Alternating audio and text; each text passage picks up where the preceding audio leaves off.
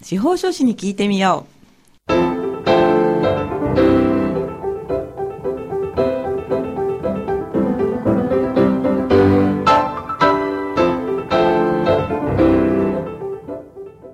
FM 大白をお聞きの皆さん、こんにちは。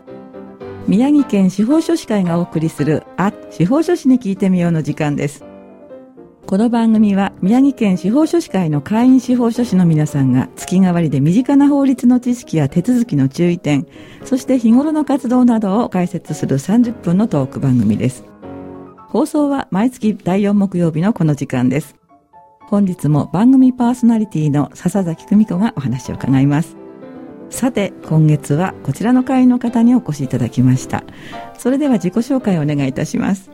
はい、えー私は、えー司法書士の飯川洋一と申します、えー平成元年に開業した、えー今33年目、えーの司法書士でございます、えーまだ駆け出しだと思っておりますのでどうぞ皆さんよろしくお願いいたします。よろしくお願いいたします。はい、えー、飯川さんということで、2013年に一度お目にかかってるんですよね。そうですねここではないところで、はいはい、はい。その説は大変お世話になりまして。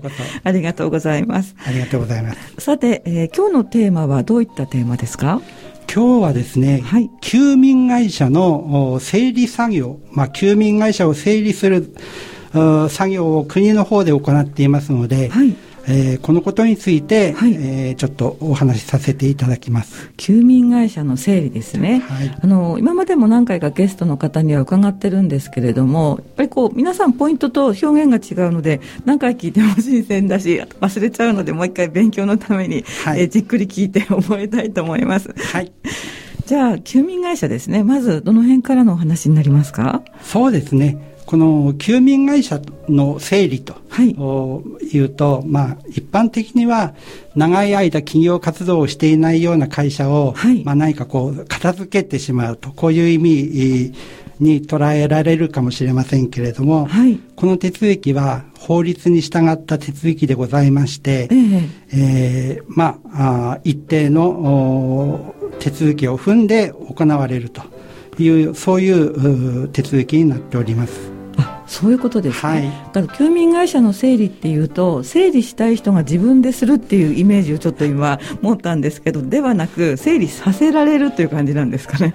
そうですね。まあ、あの、どういうふうにその休眠会社と、お見て、はい。えーまあ、最終的にこう整理される会社っていうのは、はい。ごく一部の会社ですね。あはい。まあ、あー世の中にはたくさん会社でもって活動している方がいたくさんいらっしゃいますけれども、ほとんどの会社は、あの、きちっと活動なさって、えー年に1回税務申告とかもなさってですね、はい。えー必要な登記なんかもしていると思うんですけれども、はい。やはり中にはですね、事業がうまくいかなかったり、うん。うん。えーということで、はい。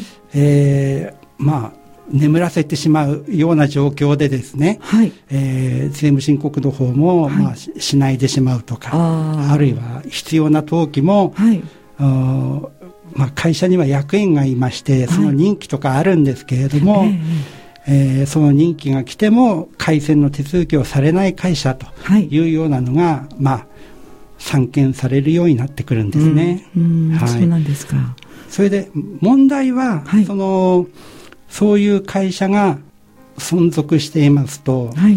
まあ、人であればですね、ええまあ、一生がありまして、誕生して、はいそれで最後はお亡くなりになってですね、そうですよえね。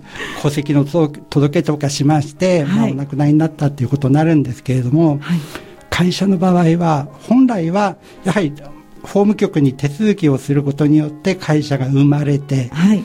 えーやっぱり会社が事業をしなくなって、はいあるいは事業の目的を達成して、はい。もう会社としては事業をやりませんとなった時には、はい。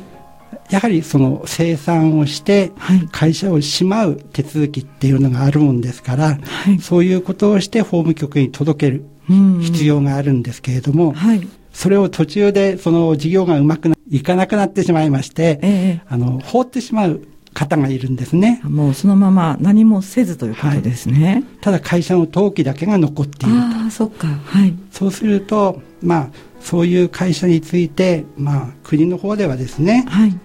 まあ、あのやっぱりそういうもう活動していないような会社がいつまでも残っている、はいまあ人で言えば、はい亡くなったのに、はい戸籍がいつまでも死亡届出されないで、はい残っているみたいなことでその登記制度自体の、信用を損ねかねないとか、あるいはまあそういう会社あ空っぽの会社を使って、はい。名前を使って、ええ。なんか犯罪なんかに使われる可能性もあるということで、はい。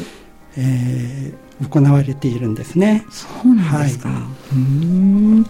結構それがやっぱり実際に行われているっていうことなんですよね。これは法律の手続きで行っておりますので、はいえー今日お話しする、あのー休眠会社のはい。整理作業はい。の手続きというのは、はい。会社もいろいろあります。あの株式会社とか、はい。合同会社合名会社合資会社有限会社などありますけれども、はい。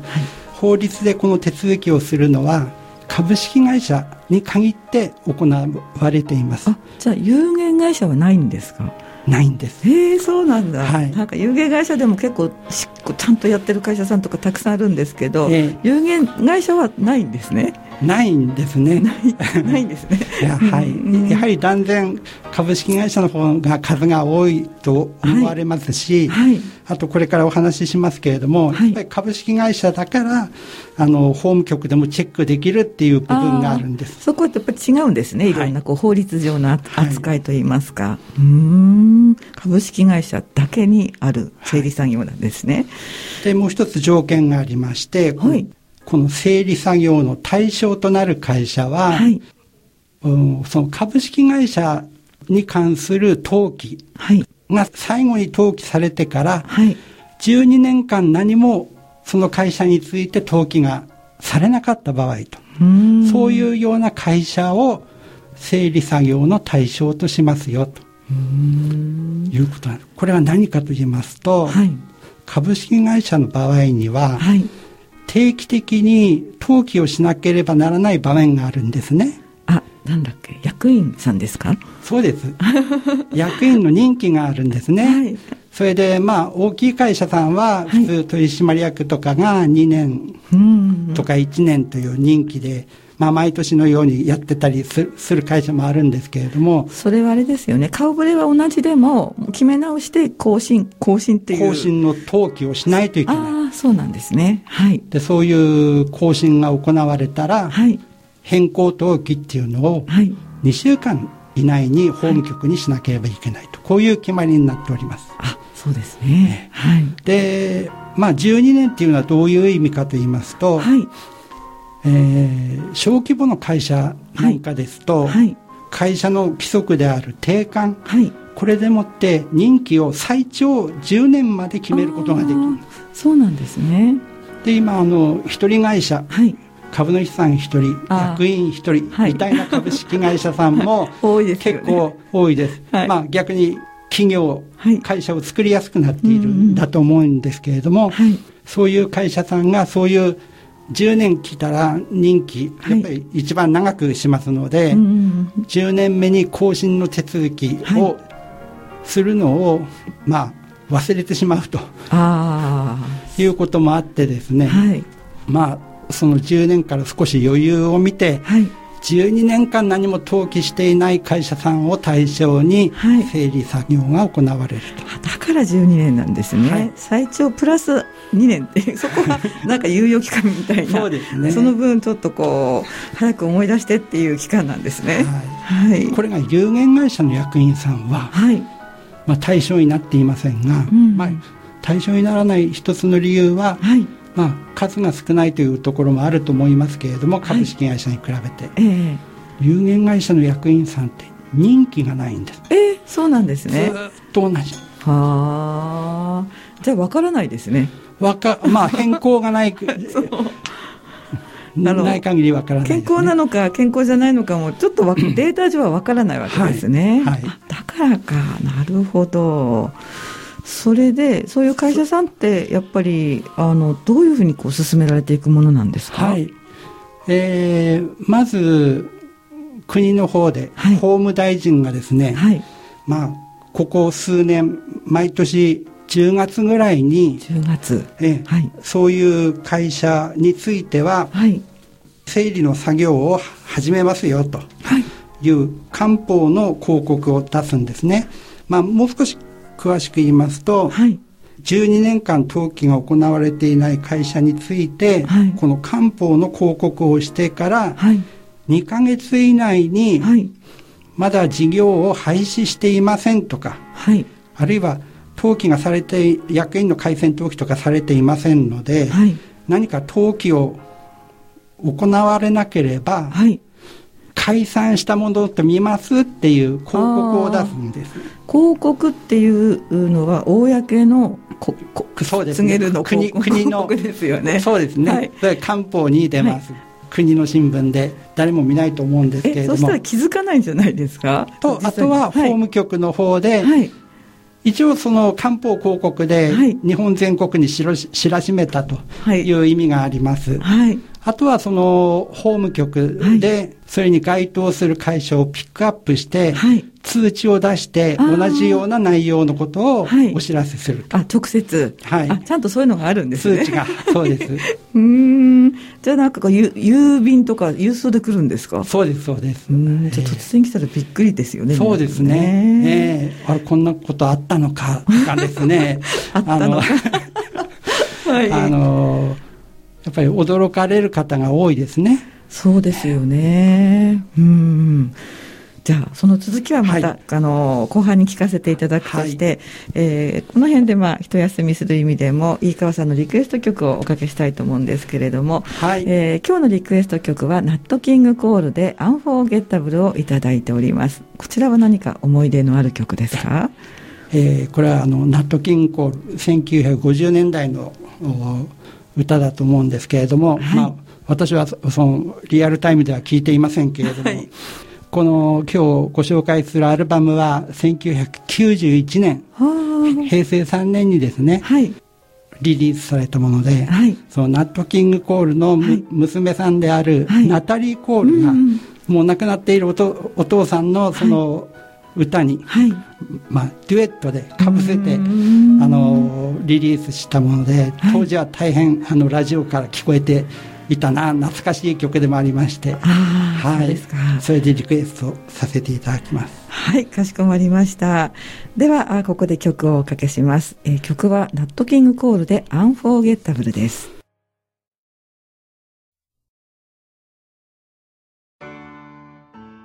はい。お送りした曲は、ナットキングコールで、アンフォーゲッタブルでした。はい。これ、私、最初あの、あれですけど、曲聴いたらすごくわかりました。もうすごく聞いたことある曲でした。そうですかはい。なんかハッピーな親子関係で ジャズみたいな音楽お好きなんですか？音楽は何でも割と聞きますだからお詳しいんですね。もうねね何年何年ってあまりおっしゃる方いないのですごいびっくりして伺ってました。いや今日のために調べてきましたあそうなんですか、わあ嬉しいです。ありがとうございます。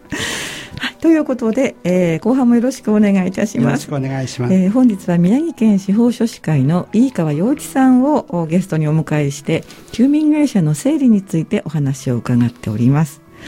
えー前半は通知が来たというところであの終わったんですけれども、もう通知来ました。そしたらその後ってどんな風になるんですか？えーまあ通知が届けばやはり会社さんはびっくりしますので、はい。あそっか。まあ役員の改選手続き忘れていたとかですね、まあそういうう対応をする方もいればはい。あるいはやっぱりそそういうことにもはい。意外と無頓着で 何か郵便が来てたなということで放っておかれる方もいるんですね。なんかわかる気がする、えーちょっと役所間の通知ってはい。読む気しないですよね。うん。あと、だってちょっとしたお知らせだったりする時もあって、えーはい。あの、なかなかすぐふ開かない時あります？まずあの広告なんかと違ってこう目を引くようなことは書いてませんのでねそうですよね。はいはい。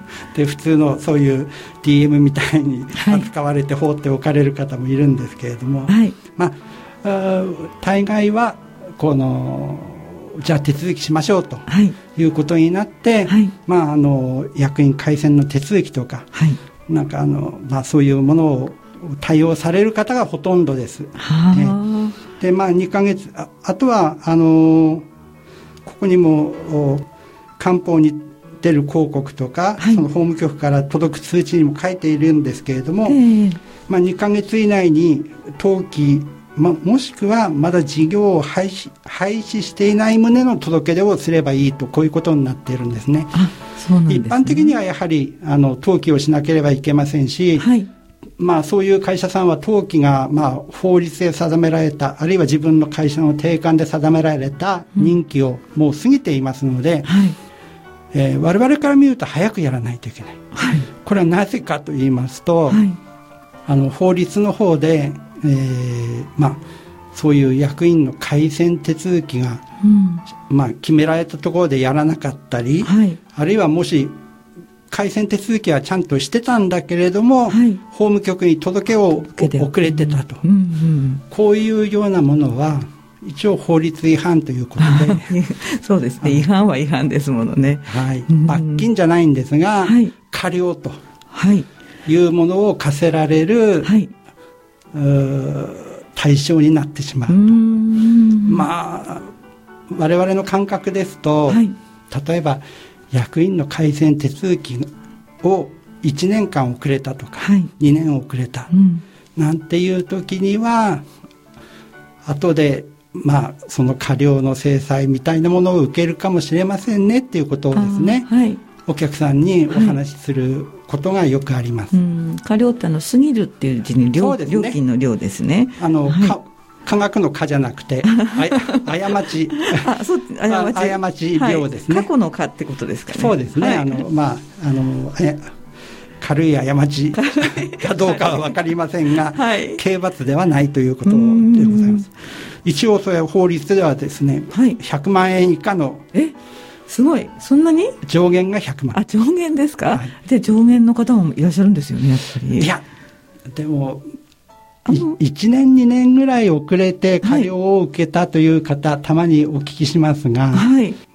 まあ、正確ではありません、これは裁判所が決めるもので、まあ、大体2万円ぐらいとか、そのような感じかなという感じね、裁判所が決めるんですか？わからないんですか？私たちには。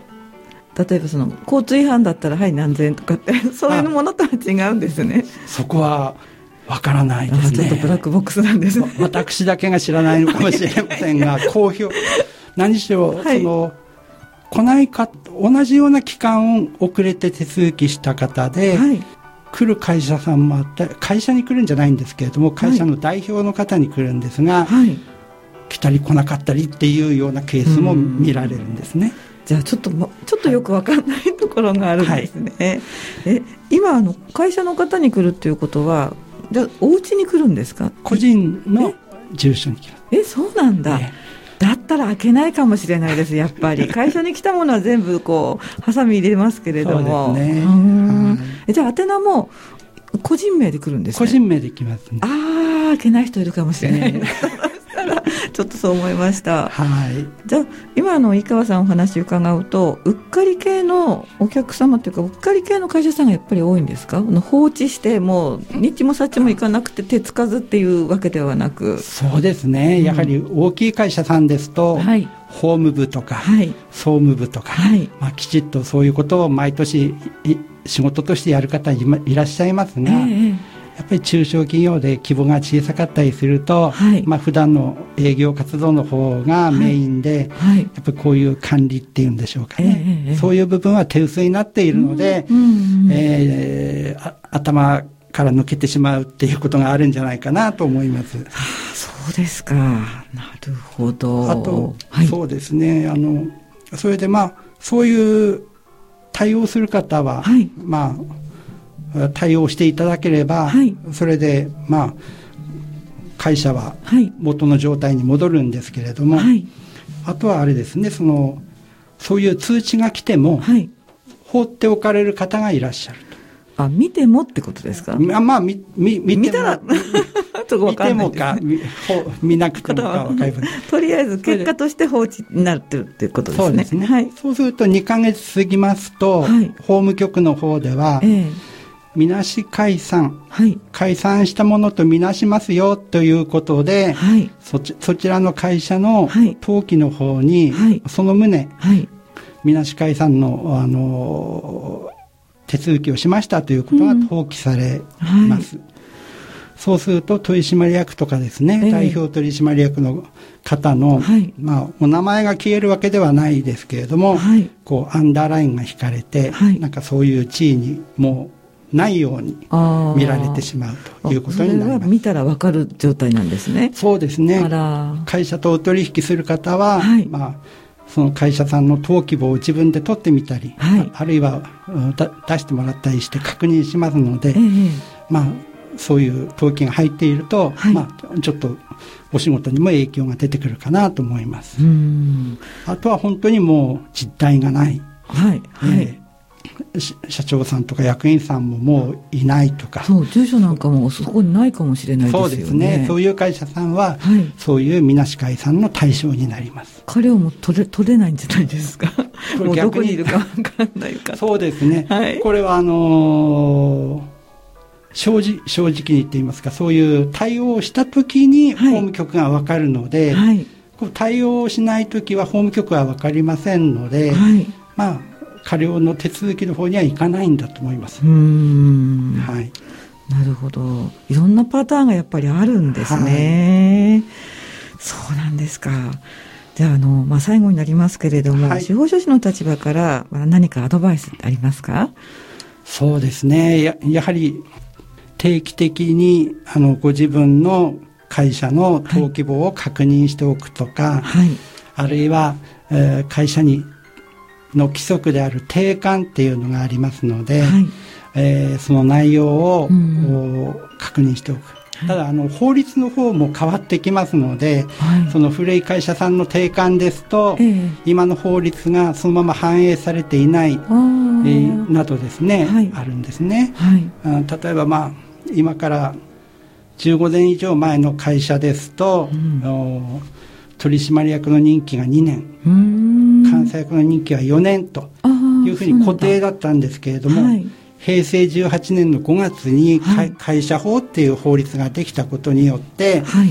えーその会社さんは、はい。えーまあなんて言うんでしょうかねあの割と分かりやすく言うと閉鎖閉鎖会社とか、うんその株式が自由に譲渡できないような会社さん、小規模な会社さんの場合は、はい。役員の任期を10年まで、うん先ほどもお話ししましたけど、はい。伸ばせるみたいなことをですね、はい。えーできるんですけれども、はいそういうことを、まあ、検討して見られていないとはい。いうようなことがありますので、はいまあ、そういうお知らせでもいただいた会社さんは、はいきっちりと定款を見直して、はい。あのまあ、自分の会社に都合のよろしいようにですね、はいアップデートしておくといいかなと思いますな。るほど。で、困った時は、あの、司法書士の皆さんにご相談ということですよね。はいそうですよね。はいはい。ありがとうございました。やっぱりね、あの、ちょうど10月のゲストさんがか、あの、このお話をしていただくことが多いんですけれど、はい1年経つとやっぱり、毎回毎回新鮮に感じてしまって、はい。また来年もきっとどなたかがお話しすると思うんですけど、どんどんどんどん覚えていくっていう感じはします。すね昔は法務局も、はい。こういう会社の帳簿、はい。台帳っていうのを紙でやってましたので、ええ。まあ、なかなかこういう作業をするのは、はい。毎年なんかできなくって、はい。すごい長い。ぽつりぽつりやってたんですが、はい。今こういうコンピューターのシステムを利用して、はい。登記簿の管理をしてますので、はい。もう多分、法務局は毎年毎年、はいあの、そういうのに該当する会社が分かってですね、ええ手続き進めていくんだと思います。確かにね。はいまあやっぱりこうデータになるとピックアップしやすくなりますもんね。はい、ありがとうございます。えー本日は宮城県司法書士会の飯川洋一さんに休眠会社の整理ということについてお話を伺いました。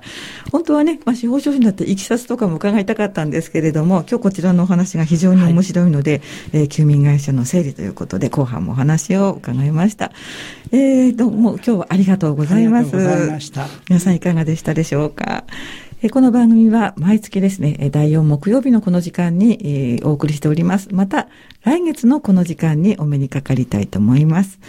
担当パーソナリティは笹田ひくみ子がお届けいたしました。今日もありがとうございます。